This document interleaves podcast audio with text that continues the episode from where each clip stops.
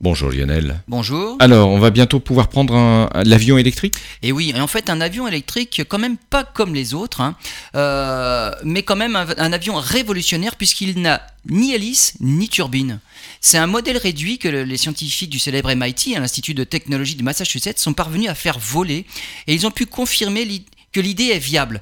L'avion n'a pas de pièces mobiles, c'est un champ électrique qui est généré et il accélère des particules chargées qui entrent en collision avec l'air. Et c'est ce qui crée un vent, finalement, un vent euh, qui fait avancer l'avion. C'est une première historique pour l'industrie aéronautique, en particulier pour les drones. L'avion est silencieux, ne consomme pas de carburant et ne pollue pas. Le, prototype que les scientifiques ont réussi à faire voler est une sorte de drone qui ne comportait qu'une seule aile de 5 mètres de diamètre et qui pesait moins de 3 kg.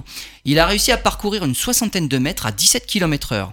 Avec la propulsion qu'on appelle électro-aérodynamique, l'aéro- l'aéronautique entre dans une nouvelle ère. Et comme le dit Stephen Barrett du MIT, le futur de l'aviation ne devrait pas résider dans des choses comme les hélices ou les turbines. Cela devrait plutôt ressembler à Star Trek, avec une sorte de lueur bleue et quelque chose qui plane dans les airs.